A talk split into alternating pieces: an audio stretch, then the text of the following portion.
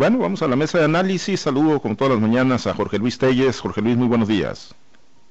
Buenos días, Pablo César. Buenos días a Francisco. Buenos días, Osvaldo. Buenos días a tu equipo técnico y buenos días a todos. Gracias, Jorge Luis. Francisco Chiquete, muy buenos días. Buenos días para todos. Gracias, eh, Francisco. Eh, bueno, en unos momentitos, unos minutitos saludamos también a Osvaldo Villaseñor, eh, pero le vamos entrando y bueno, ayer eh, se dio a conocer, se dieron a conocer los listados de los que va a postular el partido, los candidatos a diputados federales que va a postular el Partido Acción Nacional, ya vienen los nombres de las dos posiciones que le corresponden en el estado de Sinaloa. Y bueno, pues finalmente el empresario de Coparmex, Jorge López Valencia, en el distrito 02 con sede en Ahome, no se queda con la candidatura, ahí va a ser postulado Agustín Peña Rivas, agricultor de esa región, y él será el postulado, y en el caso del sur, del distrito 01, que también le corresponde al Partido Acción Nacional, la elegida fue Martelena Meneses Arellano. Son las dos posiciones, pero bueno, lo que acaparó la atención el día de ayer, Jorge Luis, fue la aparición de los calderonistas, no pudieron concretar su partido político, se les atravesó y con todo el presidente Andrés Manuel López Obrador, con sus eh, pues eh, tentáculos de poder en eh, los órganos electorales, principalmente en el Tribunal Electoral del Poder Judicial de la Federación, y, no pasaron con México Libre, ¿no? Pese a que pues ellos eh, defendieron y dijeron que habían cumplido con todos los requisitos. Pero bueno, eso no terminó por excluirlos en la participación en este proceso electoral. Margarita Zavala, Jorge Luis, va como candidata a diputada federal, va por las dos vías, va con red de protección porque también va en el listado plurinominal, pero pues los calderonistas eh, suman, restan a la coalición Va por México, eh, pues es lo más conveniente para ese proyecto que pues estén visiblemente participando en candidaturas. ¿Cómo, cómo lo percibes y cómo lo analizas, Jorge Luis? Pues también había ofrecido una posición al expresidente Felipe Calderón, pero parece ser que no aceptó ser candidato a diputado federal por algún distrito de allá de, la Ciudad de México. El ofrecimiento fue para los dos, para, para, Felipe y para su esposa Margarita Zavala. Finalmente solo Margarita Zavala está como candidata a diputada federal y pues prácticamente no asegura su presencia en, en la Cámara Baja del Congreso de la Unión para la siguiente legislatura, porque pues va por la por mayoría y por representación proporcional, entonces es un hecho. No sé en qué lugar vaya en la lista plurinominal, pero si va dentro de las primeras 10, de los primeros 10, pues casi es seguro que tenga un lugar en la próxima legislatura. A mí me parece una buena, una buena estrategia de, de, este, de la coalición va, va por México.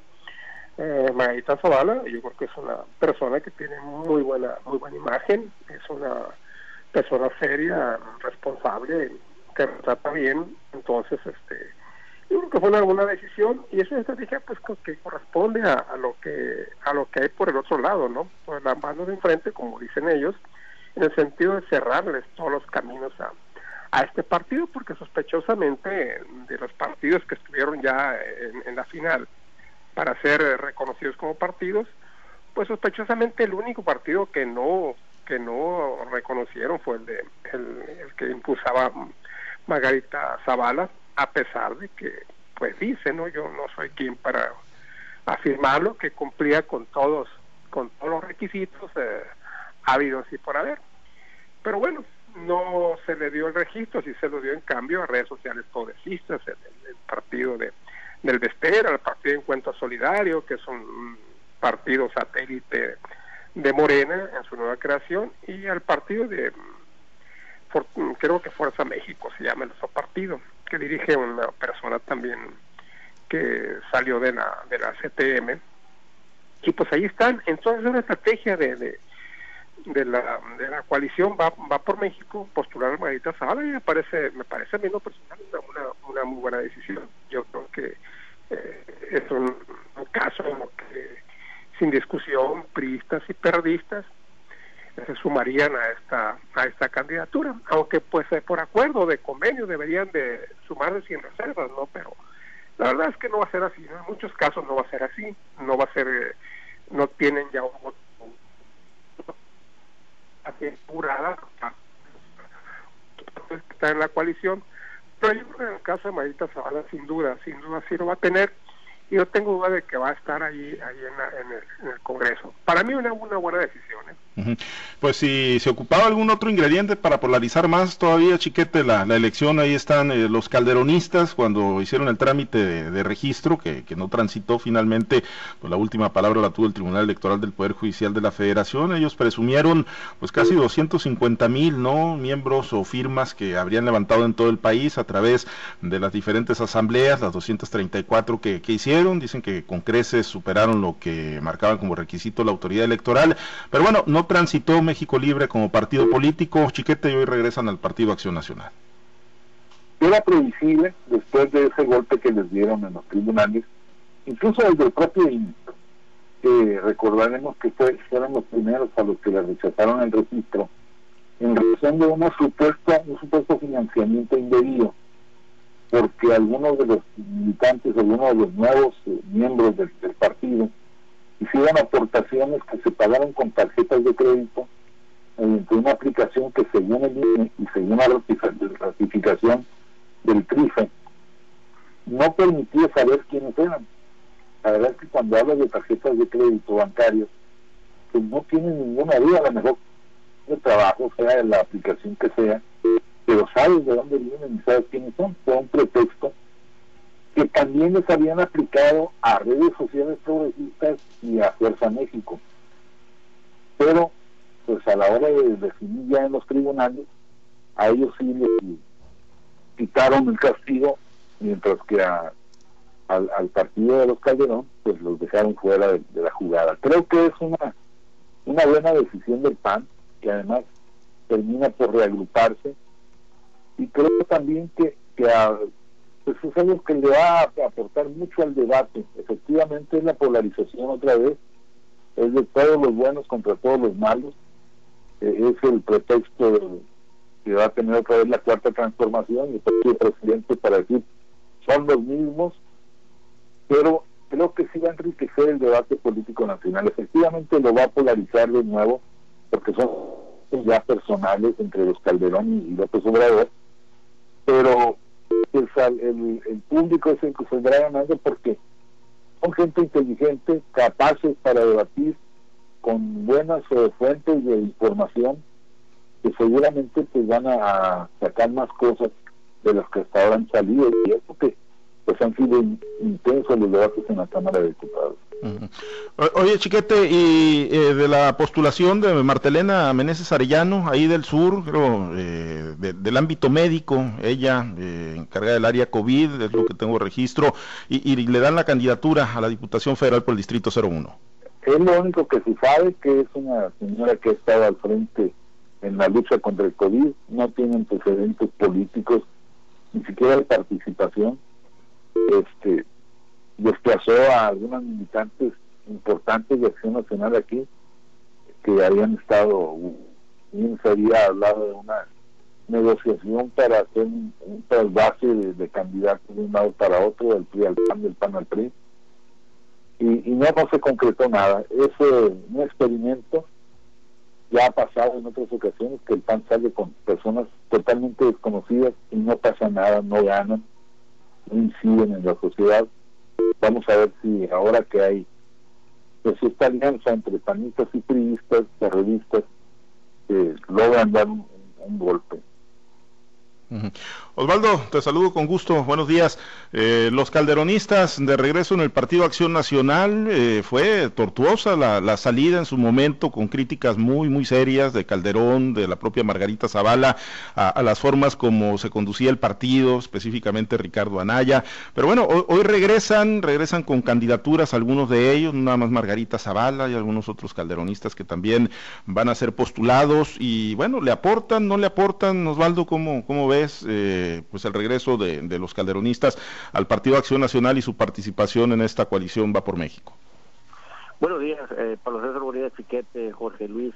Mira, la política, siempre lo hemos dicho, la política es de intereses y cuando los intereses no son los comunes, te alejan, te distancian y cuando los intereses son los mismos, te acercan. Ya los pleitos o lo demás sale sobrando. Y desde tiempo atrás, desde que México Libre no alcanzó su registro, se empezó a hablar de una alianza de facto, decían, entre el calderonismo y el PAN. Y hoy esa alianza de facto, pues estamos viendo cristalizada precisamente con algunas posiciones que se le están dando a la corriente calderonista y para quién, bueno, pues para la máxima representante, la esposa del expresidente eh, Felipe Calderón, Margarita Zavala, y yo creo que eh, esta, esta división que se había dado en el PAN efectivamente le, le, restaba. ¿Por qué? Bueno, porque gran parte de personajes que hicieron trayectoria, que le dieron vida al panismo, buenos o malos, con aciertos, con errores, pues no dejaba de ser personajes que tienen influencia política en el país. Y bueno, hoy que estamos viendo que van a estar juntos, seguramente cuál es el interés que los une. Pues el interés de enfrentar a Morena, de enfrentar al presidente de la República, y atrás dejan otro tipo de intereses como los que en su tiempo los separaron, que fue el control del partido, la lucha por las posiciones del partido, hoy se las están repartiendo y otra vez felices y contentos. Lo que es cierto es que lo hemos dicho en varias ocasiones y en reiteradas ocasiones, este proceso que viene es un proceso que lo vamos a vivir completamente polarizado, donde no va a haber muchas opciones de participación. O estás entre los que van a combatir a Morena o estás del lado de Morena. Y bueno, pues aquí vemos otro ejemplo más. Hoy eh, Felipe Calderón, la corriente calderonista, se une a los que van a combatir a Morena. Eh, y, bueno, no es solamente la corriente Felipe Calderón, vemos al sector empresarial también alineado a, esa, a esa intentona de provocar que el presidente no gane la mayoría legislativa, vemos a organizaciones sociales, vemos a diferentes corrientes políticas, y bueno, todas o están de un lado o van a estar de otra. Y lo vemos aquí también en Sinaloa, hombre, cómo se empiezan a acomodar los grupos, los grupos que en un tiempo fueron eh, aliados, que después fueron antagónicos, que se volvieron a aliar, pues otra vez, o se, se ponen un lado, de lado o se ponen del otro. Y ahí vemos cómo están participando los malovistas, por ejemplo, ayer lo decíamos, este eh, en el municipio de Omec, cómo impulsan la figura de Domingo Ramírez, las reuniones públicas que están realizando, pues vemos allá a Fernando Zapien encabezándola al frente de las mismas, vemos a, Arturo Wilson, vemos a Ana Menchaca, vemos al propio Cecilio Gámez, o sea, gentes que jugaron con el malovismo y ahí están, ahí están este acomodándose, o se acomodan de un lado o se acomodan del otro, pero terminan eh, yéndose alguno de los dos bandos que se van a disputar el poder aquí. Lo mismo sucede a nivel nacional. Hay dos bandos, el que quiere enfrentar a Morena y con los que van a enfrentar Morena a los demás. Así de sencillo. Oye, y ahí Osvaldo, nada más en el eh, distrito 02, que le corresponde como cuota en las eh, diputaciones federales al Partido Acción Nacional, eh, hubo resolutivo también el día de ayer, se queda con la candidatura Agustín Peña Rivas, había hecho su registro el empresario Jorge López Valencia, no se la dan a la, a la Coparmex, y se la dan a un agricultor de ese municipio, tampoco se lo dan a un panista de cepa, Osvaldo, ¿cómo, cómo, lo lees? ya la Coparmex el ingeniero Jorge López Valencia, pues queda relegado o todavía cabe la posibilidad de una postulación por la presidencia municipal? Pues mira, ahí fue un una, una pugna de grupos, ahora sí, internas, que no aceptaron que llegara gente de fuera. Pero aquí lo que llama la atención es, eh, por ejemplo, cómo el propio parismo fue el que impulsó y le pidió a Jorge Valencia que se metiera al proceso. Lógicamente lo, lo, lo impulsaron para la presidencia municipal en el entendido de que si iban o no iban eh, en alianza. Cuando concretaron la alianza, empezaron a hacer a un lado precisamente a Jorge López Valencia y la lucha por las posiciones se centró entre los militantes panistas y allí apareció el propio López Brito todavía, el propio igual que la quería, no querían dejar pasar a ningún externo. ¿Y qué sucede? Bueno, pues no fueron ni los mismos de siempre, pero sí alguien alguien de la, de la nomenclatura panista, alguien de las familias que le han dado vida al PAN durante muchos años y así llega Agustín Peña. Pero bueno, le cerraron el paso a los externos también. Pues sí, sí, sí, ya quedaron en firme esas eh, candidaturas de acuerdo a los resolutivos de la comisión de postulación y ya pues prácticamente quedaron en firme, Jorge Luis, las candidaturas de, la coalición eh, va por México a las diputaciones federales, las cuotas que les corresponden a los diferentes partidos políticos, además de estas dos del Partido Acción Nacional, pues la de los perredistas, pues quedó para un priista, ¿no? Como ya ocurrió el día de ayer con la entrega de constancia, Germán Escobar va a ser el candidato en la, a la Diputación Federal por el Distrito 06 Eh, ayer dijo tengo corazón priista, pero ahora lo voy a partir en dos y creo que hasta se equivocó ahí mencionando eh, a Morena o confundiendo al PRD con Morena. Y está Sergio Esquer en firme, está Víctor Godoy en firme, parece que lo de Felipe Camacho también en el 04 está en firme luego de que no transitara lo de Leno Flores Gámez. Y, y la duda, eh, Jorge Luis, a ver si nos tienes, tienes algún elemento. En el caso de Faustino, que va a ser candidato a la presidencia municipal, se ha hablado de Noé Heredia. ¿E, e, ¿Es así? ¿Él va a ser postulado en esa posición a la Diputación Federal eh, por ese distrito de la capital sinaloense? O, hay otra carta o todavía está indefinido? Todavía no, todavía no hay ninguna ninguna resolución. No, Heredia es eh, gente absolutamente de, de, Aaron Rivas. Yo creo que Aaron Rivas eh, con mucho gusto lo, lo postularía a él, pero más gusto le diría a Rivas que fuera él el postulado, ¿no? Yo creo que no hay nada definido, también se habla pues de que puede ser la candidatura para para Jesús para Jesús Valdés por el séptimo por el séptimo distrito. Y bueno pues no tampoco se ha asegurado que sea Felipe Camacho el, el aspirante por la otra posición. Se están tardando demasiado y yo creo que pues esto responde es, es, consecuencia pues de, de, cómo se movieron las cosas al interior del partido. Aquí por esta candidatura hay que recordar pues que era Faustino Hernández a quien mandaron a, a esa posición pues para quitarlo de la candidatura a la presidencia municipal de Culiacán eso es es más que obvio o sea por eso lo mandaron de candidato a diputado federal en un distrito que que él pudo haber ganado él pudo haber ganado este con alguna holgura y lo meten a una presidencia municipal en la que en la que pues no tiene el mismo escenario de que puede ganar con mucha facilidad pero el PRI tampoco ha definido quién va. Se están tardando más de la cuenta. Desconozco yo cuál sea la... Bueno, yo creo que la fecha límite es la fecha de los registros de candidaturas, porque pues, todavía se todavía puede, puede haber movimientos en cualquier posición, pero se ha tardado demasiado. El PRI, o sea, el resultado de, de, cómo, cómo ha sido este proceso de selección interna, en la que pues sencillamente no, o no, no se ha visto una pues una un, una un, patrón absoluto no vemos por ejemplo el caso de de Mazatlán, el caso de Ahome, donde se postula, a mi juicio, a los candidatos mejor posicionados, como son Marcos Une y como son Pucheta. Aquí en Culiacán no era Faustino mejor posicionado, definitivamente, pero un hombre que venía empujando fuerzas en el sector campesino, como presidente de la ganadera, como presidente de la liga, es decir otro día, primera vez que, se le da la posición a un sector, al sector campesino, mm, indiscutiblemente, porque Jesús Valdés también pertenece al sector campesino, pero pues obviamente no era más de otro sector que el campesino. Entonces aquí los patrones no se han, no se han este ido, eh, no se han cumplido fielmente, pues a como, a como estábamos acostumbrados. Me queda esa duda y, y me queda la duda también si, si es que vaya por el séptimo distrito, vaya a ser este muchacho no Heredia, o vaya a ser Aaron Rivas, o vaya a ser, eh, o vaya a ser Jesús Valdés, o no sé, en otras alturas ya, ya está muy confuso el asunto.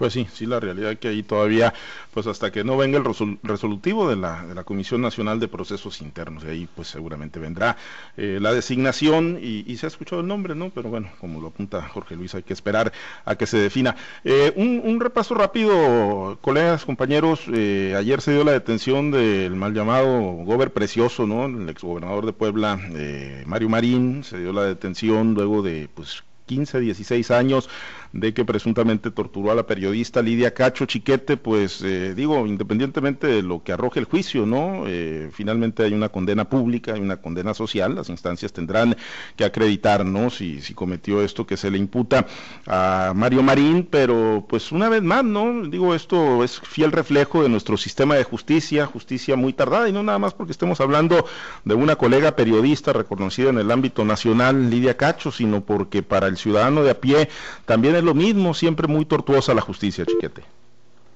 Así es, es mucho, mucho tiempo para identificar, establecer el paradero de, de un señor que obviamente tiene pues una, una forma de vivir, una, capacidad económica para vivir así, pero era localizable, tanto que pues el señor ni siquiera tuvo que irse del país para pasar tres lustros feliz de la vida al margen de la, de la acción de la ley creo de todos modos que es una muy buena acción que es una buena demostración de que no se debe eh, ejercer el poder como lo que este señor para caprichos personales, para salvar amigos, para tener este pues un entorno social más más feliz a costa de, torturar, golpear, eh, injuriar a una mujer. Lo que es eh, una buena muestra de que aunque sea tarde, justicia llega. Ahora el problema sigue siendo que, la justicia se está haciendo en los huellos de mi compadre. En los anteriores y en los actuales no está pasando nada. Pero bueno, ya es un primer avance. Pues sí, y esperemos que se llegue hasta las últimas consecuencias y como bien lo apuntan, ¿no? Que no nada más pues se hagan los güeyes de mi compadre y no nada más volteando al pasado, sino que también se, se revisen temas del presente, pero indudablemente eh, Osvaldo pues es eh, pues un aliciente, ¿no? Digo, muy tarde, 16, casi 16 años después, pero los tentáculos de la justicia pues terminan por caerle a todos, Osvaldo. Pues mira, mira, para eso yo siempre he puñado una frase, y la he usado mucho, muchas veces, y esa frase dice, en este país no se castiga a los corruptos, se castiga a los desalineados. Y tal pareciera que la justicia sigue aplicándose de la misma manera. Nada ha cambiado. Eh, ¿Por qué no se castigó en su tiempo a Mario Marín? Bueno, porque era un personaje alineado a los grupos de poder o a quienes gobernaban en ese tiempo. ¿Por qué se le está castigando hoy? Bueno, porque hoy es un personaje desalineado a esos grupos de poder que ahora están gobernando. ¿Y por qué no se les aplica la ley a todos los, a todos los funcionarios públicos que se les ha documentado, que se les ha escribido de actos de corrupción en el presente gobierno, bueno, porque están alineados a quien está ejerciendo el poder. Y seguramente cuando eh, pasen a su, a su nivel o a su posición de desalineados, seguramente también se les aplicará la, ley y la justicia. Entonces, nada ha cambiado, seguimos en las mismas circunstancias, aplicándose la, la ley a los desalineados. Y como lo dijo Chiquete, pues solo se le aplica la, justicia y la ley a los bueyes del compadre. Pareciera que estamos muy preocupados por hacer justicia en el pasado, pero no vemos ni la más mínima voluntad de hacer justicia en el presente. Y eso, pues eso te, marca que sigue pasando lo mismo que ha pasado siempre en este gobierno, que no hay un cambio eh, de política pública en materia de aplicación de la ley. Así, ah, todavía no estamos en la máxima de eh, del Estado de Derecho que dice que todos debemos ser iguales ante la ley. Aquí la ley se aplica a quien al desalineado, no al corrupto. Y casos hay muchos, Jorge Luis, en la presente administración también, ¿no? Donde, bueno, se pudieron haber dado claras muestras de que pues hay una aplicación equitativa de la justicia y de la ley en nuestro país. Sí, lo malo para, para el gobierno precioso es que hoy día el delito de, de agresión, castigo a la mujer, sea cual fuese su profesión, es estrictamente y extremadamente penados. Yo creo que no se salva de esta porque pues eh, si bien antaño no, no se le tomaba mucho en cuenta, la verdad es que ha avanzado tanto el movimiento feminista que esto de, lastimar a una mujer, siquiera aunque sea levemente o aunque sea verbalmente, una violencia verbal o como sea, es estrictamente penado por las leyes. Entonces no creo yo que le vaya a ir bien a, le vaya a ir bien a algo precioso que bueno, pues entre paréntesis ha sido uno de los, es uno de los gobernadores más desacreditados que las emanados de las filas del Partido Revolucionario Institucional. Desde el momento mismo que tiene ese apodo de bueno precioso, bueno, pues hay toda una historia, ¿no? Toda una historia que, que todo México conoce, por eso se le dice el bueno precioso. Definitivamente qué bueno que se va a aplicar la ley, qué bueno que al fin se le hace justicia a Lidia Cacho, y qué bueno porque este personaje va a pagar, va a pagar, espero, las, eh, los delitos cometidos en contra de esta mujer. Muy bien, pues eh, pendientes porque, pues sí, eh, yo creo que es de aplaudir lo que está ocurriendo y esperemos que se llegue a las últimas consecuencias con sanciones ejemplares para el famoso gober precioso, pero pues por ejemplo si se quisiera mostrar congruencia, pues ahí está el tema también de Salgado Macedonio, ¿no? En Guerrero, que está, que está a punto de, sí, pues que está siendo a punto de ser postulado gobernador de Morena y bueno, pues con una gran, gran resistencia y con pues una cola que le pisen larguísima también. Pero bueno, dice la secretaria. Ahí está lo que dijo Chiquete, ¿no? Hágasela. Justicia en los bueyes del compadre, ¿no? Justicia en los bueyes de mi compadre. El ejemplo que acabas de poner no puede ser más revelado. Sí, efectivamente. La secretaria de Gobernación hoy por la mañana dijo Olga Sánchez Cordero, en papel de vocera ahí del presidente López Obrador, que hay que ir a juicios justos y equitativos ¿no? y transparentes con todos, absolutamente con todos. Vamos a ver si es cierto. Bueno, nos despedimos. Muchísimas gracias, Jorge Luis. Excelente día. Gracias, Pablo César. Buenos días a todos y pasen un buen día. Gracias, Chiquete. Muy buen día. Buenos días, Pablo César. Saludo para todos. Osvaldo, excelente día. Excelente día y a esperar que no hayan prescrito los delitos por los cuales se le juzgó a Mario Marín. Son 16 años y en aquel tiempo ese tipo de delitos no eran graves. Pues sí, efectivamente, ¿no? Y siempre debieron haberlo sido. Que no puro circo nomás. Pues vamos a ver si no es un distractor o un circo mediático de los que se acostumbran. Gracias, Osvaldo, buen día. Gracias. Que salud, muchachos. Gracias a los compañeros operadores en las diferentes plazas de Grupo Chávez Radio. Muchas gracias al auditorio que es en la sintonía de las estaciones de Grupo Chávez.